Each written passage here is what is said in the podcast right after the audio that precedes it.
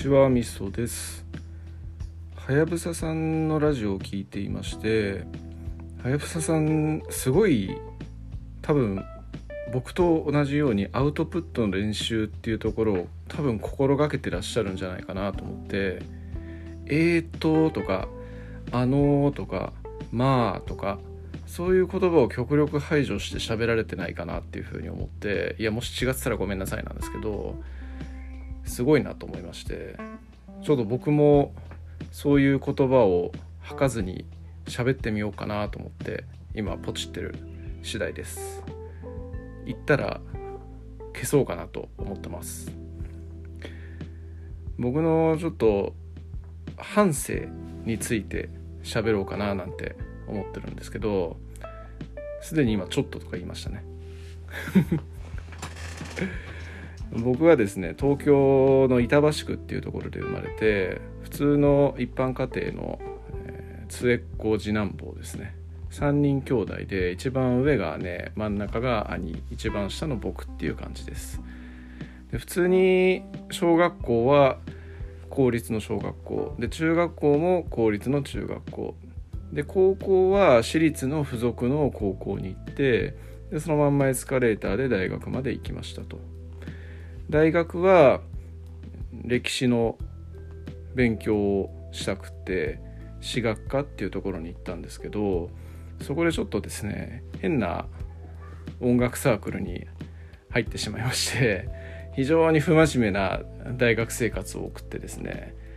文系にもかかわらず留年をするというひどい結末を迎えまして親にもしこたま怒られましたね。当たり前ですけれども。で、えー、半年間留年したんですが卒論書いて卒業してで半年間はバイトしてで一応新卒っていうことになるのかな。あと次の年に普通に今いる企業に就職したという感じです。で今いる企業は再三別のラジオとかでも言ってるんですが一応日本の中では大企業みたいなところの関連会社事務機とかそういうものを販売している会社で最初は営業として入社したんですけれども私ですね全然その営業的なセンスですとかあとストレングスファインダー最近やったんですけどあのしまあいっちゃいっちた。あいった。はい続けます。ストレングスファインダーやったんですけれども全く営業的な資質であるところの達成欲とかね他に何でしょうかね。コミュニケーション能力みたいなものとかそういうようなものが皆無でして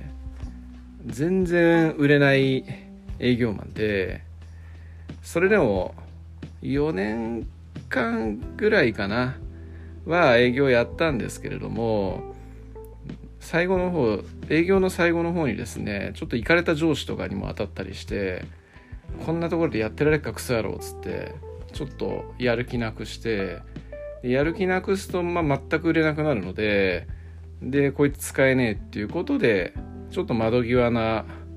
部署に飛ばされたんですね。結構若くして。でそこがいわゆる結構新しくできたばっかりの部署で非対面で営業をするとか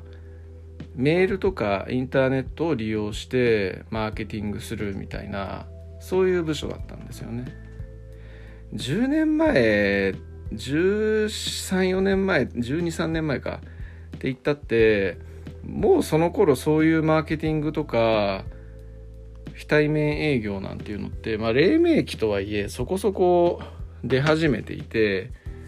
でデジタルマーケティングなんて多分まあ力入れてるところは力入れてたと思うんですけどいかんせんうちの会社は古い体質の会社なんでそういうところをなんか窓際として扱っていたんですよね。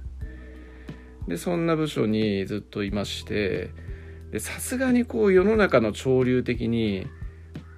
そういうところに力入れにあかんやろみたいな感じに会社としてもようやく、えー、56年ぐらい前になってきてそれでえー、ちょっと日の目を見るようになってこう窓際的な感じじゃなくなってきてで今では、まあ、なんとなくその会社の、えー、花形ではないですけれどもちゃんとした部署として仕事をしているという感じですかね。具体的にどんな仕事をしているかというとまあうちの会社にの持っているですね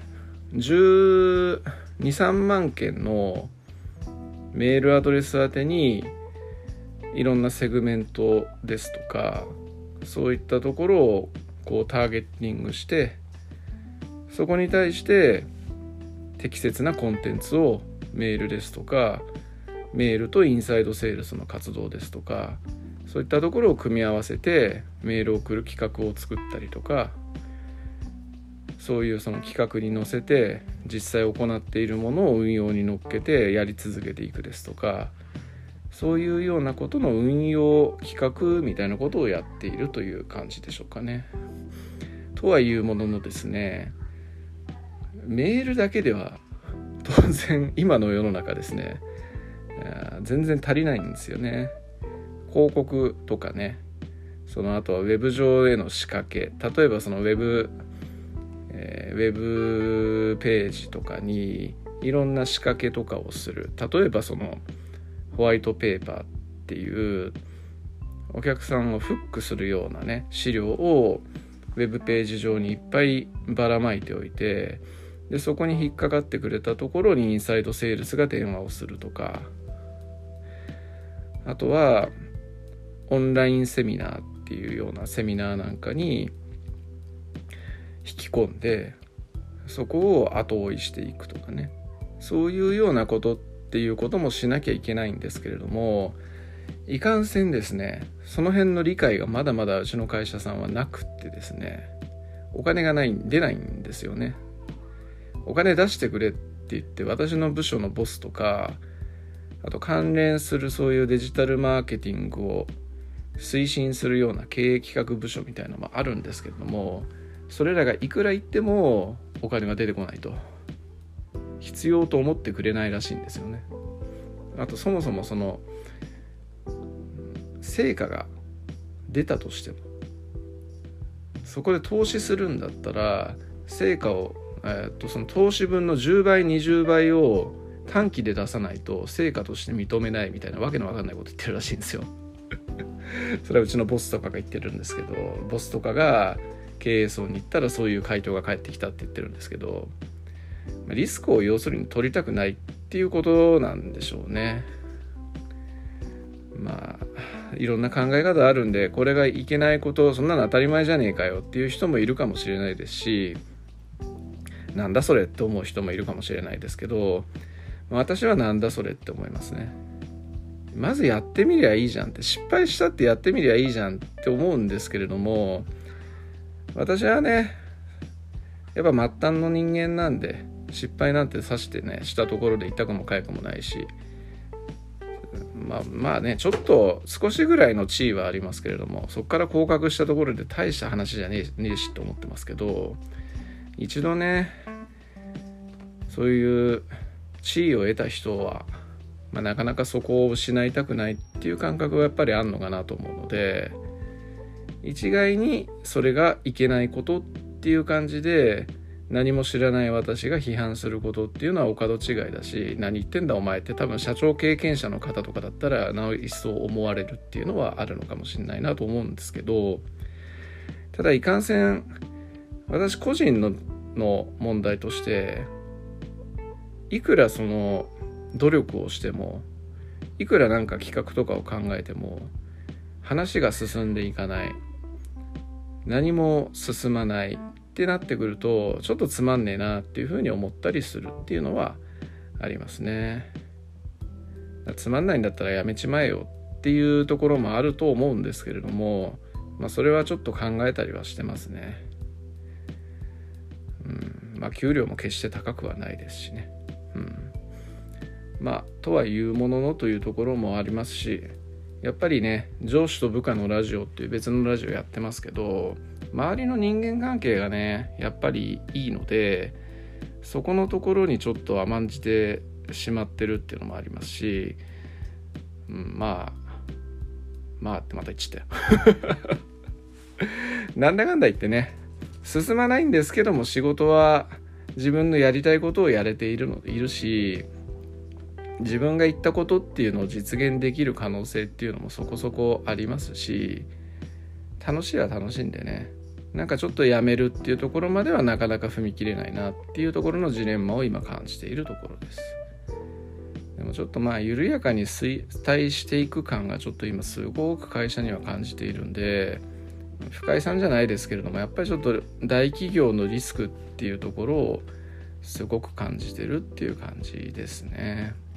もうほんと古い商品をずっとそれにこだわって売り続けているっていう状態でその商品もね今のこのテレワークのご時世とかに多分儲からないような商品なんですよ。で新たな商品っていうのを開発しなければいけないと思ってるんですけどそういう動きっていうのも経営層とかそういうところから全く出てこないしちょっとやっぱそういうところはリスクだよなっていうふうに思ったりしてますね。はいまあ批判ばっかりするっていうのはねこう見苦しいものっていうのは分かるんですけれどもどうしてもちょっとそういうことを吐いてしまうっていうのはやっぱり私自身がまだまだ未熟だしね器がちっちゃいんだなってこう我ながら思ったりしてる次第ではありますというところです。やっぱまあとかえー、っととかって言っちゃいますね自然とねはやぶささんすげえっすよ本当にちょっとこれをもっとたどたどしくなく普通に言って喋れるようになりたいですね。いや、ちょっとそんな努力をしたいなと思いました。はい、以上です。ありがとうございます。